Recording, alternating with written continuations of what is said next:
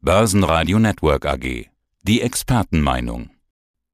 Der Eurofinance Weekly Podcast mit Andreas Scholz. Ja, mein Name ist Andreas Scholz von der DFV Eurofinance Group hier vom Finanzplatz Frankfurt. Ich freue mich auf unseren Eurofinance Weekly Podcast rund um die Themen Inflation, Konjunktur und natürlich Notenbanken. Ich bin Andi Groß, Börsenradio aus dem Studio Bamberg in diesem Fall. Ja, Andreas, wir kommen nicht herum in dieser Ausgabe, auch nicht in dieser Ausgabe, über das Thema Inflation zu sprechen. Ich habe mir mal Argentinien angeschaut. 100 Prozent im vergangenen Jahr. Also das ist richtig krass. Die haben da echt Probleme. Deutlich niedriger, aber immer noch auf sehr hohem Niveau. Die aktuellen Zahlen nicht nur aus Deutschland, sondern auch aus der Eurozone. Was fällt dir auf? Also da kommen wir hoffentlich nicht hin. 100 Prozent, das ist schon eine ordentliche Schlachtzahl. Wir sind froh, dass wir wieder einstellig unterwegs sind. Wir waren ja über 10 Prozent im Spätsommer, im Frühherbst des letzten Jahres. Und das Gute erstmal daran ist, wir kommen in der Gesamtrate leicht runter. Wir waren im Januar bei 8,6 Prozent. Und jetzt geht's im Schneckentempo, im Schneckentempo gen Süden. Wir waren im Februar bei 8,5 Prozent. Also könnte man sagen, okay, die Richtung stimmt zumindest, Andi. Die Erwartung des Marktes, und das ist ja immer auch ein Abgleich der Zahlen mit den Markterwartungen, die lag allerdings bei 8,2 Prozent für den Monat Februar. Wir haben jetzt schon die ganz frischen Februarzahlen auf dem Tisch. Gucken wir mal näher in die Inflation hinein. Die Treiber der Inflation sind, und das gibt uns ein wenig Hoffnung, immer weniger die Energiepreise. Die sind nur in Anführungsstrichen um 13,7 Prozent gestiegen. Das sind immer die Vergleichszahlen zum Vorjahr.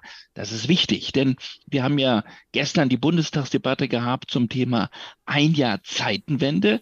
Kriegsausbruch war vor gut einem Jahr. Und dieser Kriegsausbruch war ja der wirklich sehr, sehr auffällige, fast noch nie dagewesene exogene Inflationsschock. Das heißt also, wir sprechen ja immer gerne über den sogenannten statistischen Basiseffekt. Wir müssten zwangsläufig runterkommen mit der Inflation in den nächsten Monaten, weil wir mit dem Vorjahresvergleich natürlich dann auf ganz viel höhere Niveaus eigentlich stoßen vom letzten Jahr. Aber im Februar des letzten Jahres waren wir natürlich noch deutlich tiefer und deswegen sind die Zahlen noch so beeindruckend. Aber der Einfluss der Energiepreisentwicklung, der nimmt ab. Nur 13,7 Prozent mehr als im Februar des letzten Jahres. Im Oktober, Andi, lag diese Zahl noch bei über 40 Prozent. So. Das Problem ist aber jetzt, ich komme zum Punkt, wenn wir noch tiefer reinschauen in die Inflation, nämlich in den Kern der Inflation, sozusagen in das Auge des Organs, dann sehen wir, dass diese Inflation, nämlich die Kerninflation weiter ansteigt, die lag im Februar bei 5,6 Prozent, Januarzahl bei 5,3 Prozent. So hoch waren wir noch nie in der Eurozone bei der Kerninflation. Das ist die Inflation, wenn wir alle volatilen Bereiche rausrechnen, also genau den Energiebereich und auch die Lebenshaltungskosten. Ich würde das mal so vergleichen, das ist das Ketchup, was aus der Flasche rausgekommen ist, die wir lange geschüttelt haben und was dann irgendwo verkrustet ist und jetzt irgendwo auf dem Tisch liegt. Und das müssen wir langsam abkratzen. Und diese Kerninflation, Andi, die wird länger hoch bleiben. Die könnte sogar weiter steigen bis in den Sommer hinein. Die Kerninflation wird nämlich angefressen durch die sogenannten Zweitrundeneffekte und die erleben wir gerade im Bereich Gastronomie, im Bereich Handel, im Bereich Hotellerie, wo natürlich die gestiegenen Energiepreise weitergegeben werden. Und jetzt könnte eine zweite Welle auf die Kerninflation zustoßen und das sind die Löhne. Wir erleben jetzt, dass die Gewerkschaften höhere Löhne fordern. Und diese sogenannten Zweitrundeffekte, die zweite Welle sozusagen, die ist die extreme Welle und die könnte die Kerninflation bis weit in den Spätsommer des Jahres 2023 nach oben treiben. Also da sind wir noch längst nicht am Peak. Was machen jetzt die Märkte draus? Ist die Zinsangst wieder voll da? Also die ist da und ich habe ja letzte Woche gesagt, wir haben hier zwei Gespenster, einmal das Inflationsgespenst und das Zinsgespenst. Beide sind äh, dicke Freunde, sind Kumpanen und beiden geht es im Moment richtig gut, das Inflationsgespenst in die Flasche zurückzubekommen, also sozusagen in die Ketchupflasche, das ist nicht so einfach. Und mit dem Inflationsgespenst voran marschiert das Zinsgespenst, also die Zinsangst. Die Zinserwartungen sind weiter gestiegen. Mit diesen Februarzahlen, das haben wir vor allen Dingen gesehen, als wir die nationalen Daten bekommen haben. Wir haben ja erst die nationalen Daten bekommen aus den jeweiligen Ländern der Eurozone. Da sind natürlich die Daten aus Deutschland, weil wir ein großes Gewicht mitbringen, ganz, ganz wichtig. Und die haben wir schon zur Wochenmitte bekommen und die sind schon ein Indikator gewesen, dass die Kerninflation weiter nach oben geht. Die Märkte, um es auf den Punkt zu bringen, haben die Zinserwartungen und damit meine ich den projizierten, den erwarteten Zinsgipfel in der Eurozone. Also dahin, wo die EZB möglicherweise in der Spitze gehen könnte, noch mal ein Stück weit nach oben genommen. Die Märkte rechnen jetzt mit vier Prozent beim sogenannten Einlagesatz. Wo liegen wir im Moment? Bei 2,5 Prozent. 2,5 Prozent. Und das bedeutet, wir werden also im März 50 Basispunkte sehen, da sind wir bei 3 Prozent. Im Mai mit Sicherheit nochmal 50 Basispunkte sehen, da sind wir bei 3,5 Prozent. Und dann nochmal zwei 25er Schritte mindestens und dann kommen wir auf die 4 Prozent. Das ist schon recht aggressiv und recht weit nach vorne gegriffen. Ist denn das, was aus dem EZB Tower kommt, von der Chefin von Christine Lagarde, ist das auch so aggressiv? Hat sie eine klare Kante gezeigt oder doch eher das vorsichtige Notenbanksprech, was wir kennen? Wenn ich jetzt noch Reporter wäre, ich war ja viele Jahre bei Bloomberg Reporter und ähm, natürlich auch bei euch, war es immer natürlich jetzt, dass diese Frage hätte mir auf der Zunge gelegen, zu fragen, Frau Präsidentin, wie schätzen Sie die Markterwartungen ein? Liegen die Märkte mit Ihrer Ansicht, mit Ihrer Erwartung richtig? Frage kann man gut stellen, einen Notenbanker. Und der Notenbanker hat dann die Chance, dagegen zu steuern, wenn er der Ansicht ist, die Markterweiterungen laufen ihm also zu weit weg aus dem Ruder sozusagen. Was Notenbanker wollen, ist, dass die Markterwartungen im Einklang ihres eigenen Bildes sind. Und eine ähnlich formulierte Frage wurde ihr im spanischen Fernsehen gestern gestellt. Es war die Frage, na gut, ein bisschen anders, ein bisschen weicher. Frau Präsidentin, wie weit gehen die Zinsen denn noch nach oben? Die Frage ist natürlich ein bisschen platt, wenn man eine solche Frage einen Notenbanker stellt. Die Antwort war auch nicht weniger platt. Das kann sie nicht sagen. Sie kann nur sagen, es wird weiter nach oben gehen. Also diese Antwort ist jetzt wenig spektakulär, aber sie hätte, das kann man es anders interpretieren, die Präsidentin hätte die Chance gehabt, Andi, zu sagen, ich bin in Sorge, die Markterwartungen sind zu weit. Das klang alles andere als nach Widerspruch. Die Antwort wurde eher als Rückendeckung für das gesehen, was die Märkte im Moment erwarten. Das heißt also, ja, weitere Zinsschritte, auch weitere große Zinsschritte und der Zinsgipfel ist offensichtlich noch ein Stück weit weg. Jetzt können wir viel spekulieren, können hinhören auf Deutsch, auf Spanisch, auf, auf Fränkisch, wie auch immer. Aber wer ja nicht lügt, das sind die Zahlen.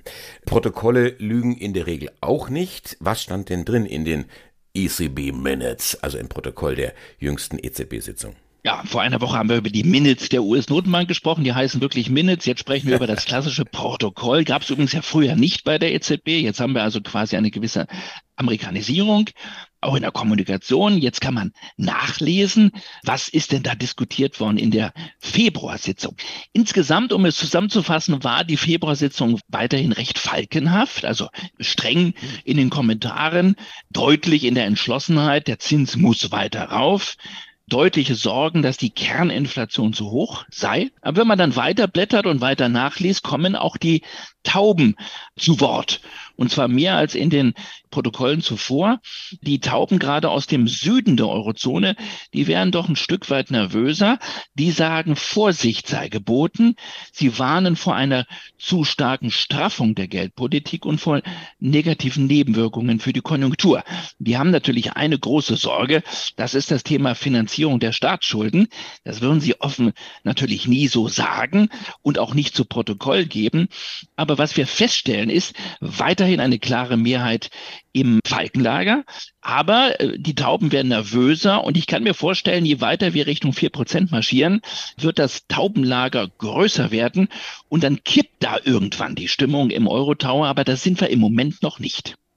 Was macht jetzt der Euro? Eigentlich sollte er doch profitieren von diesen recht kräftigen Zinsanhebungsfantasien oder Gespenstern. Allein er tut es nicht. Ja, interessant. Also er hat, er hat ein wenig sich bewegt und zwar nach den nationalen Preisdaten. Wir sind von 1,05 gestiegen auf 1,07 in der Spitze, sind jetzt, während wir reden, bei knapp über 1,06. Also er hat wieder abgegeben. Inflation, das müssen wir abschließend festhalten, ist zunächst einmal schlecht für eine Währung. Denn Inflation bedeutet Kaufkraftverlust. Ich bekomme für einen Euro weniger. Das versuchen die Notenbanken durch Zinserhöhungen auszugleichen. Also die höhere Zinsrendite soll für den Kaufkraftverlust entschädigen.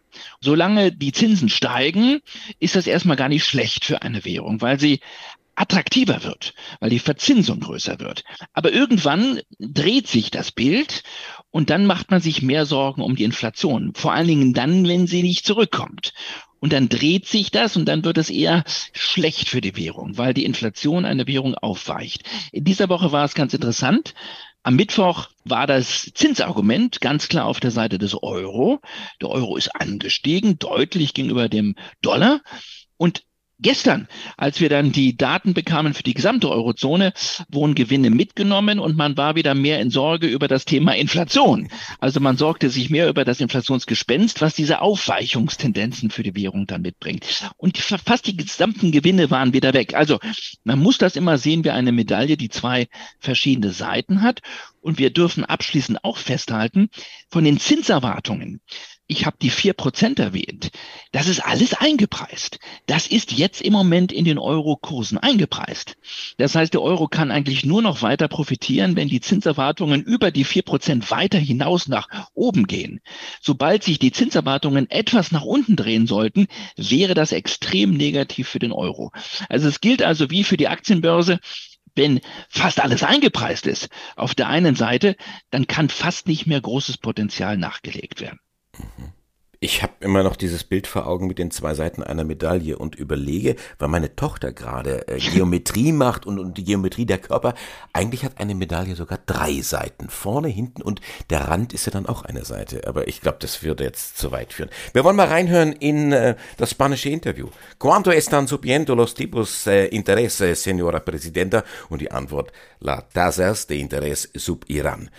Jetzt bist du dran. Muchas gracias, Andreas Scholz vom DV Eurofinance. Unser Weekly, unser Talk über die finanzpolitischen Entwicklungen der Woche. Dankeschön und schönes Wochenende. Saludos und adios aus Frankfurt am Main. Also das war jetzt wirklich großer Respekt, da kann ich nicht mithalten. Drei Seiten und dann noch fließend Spanisch. Also schönes Wochenende aus Frankfurt. Das war der Eurofinance Weekly Podcast. Börsenradio Network AG.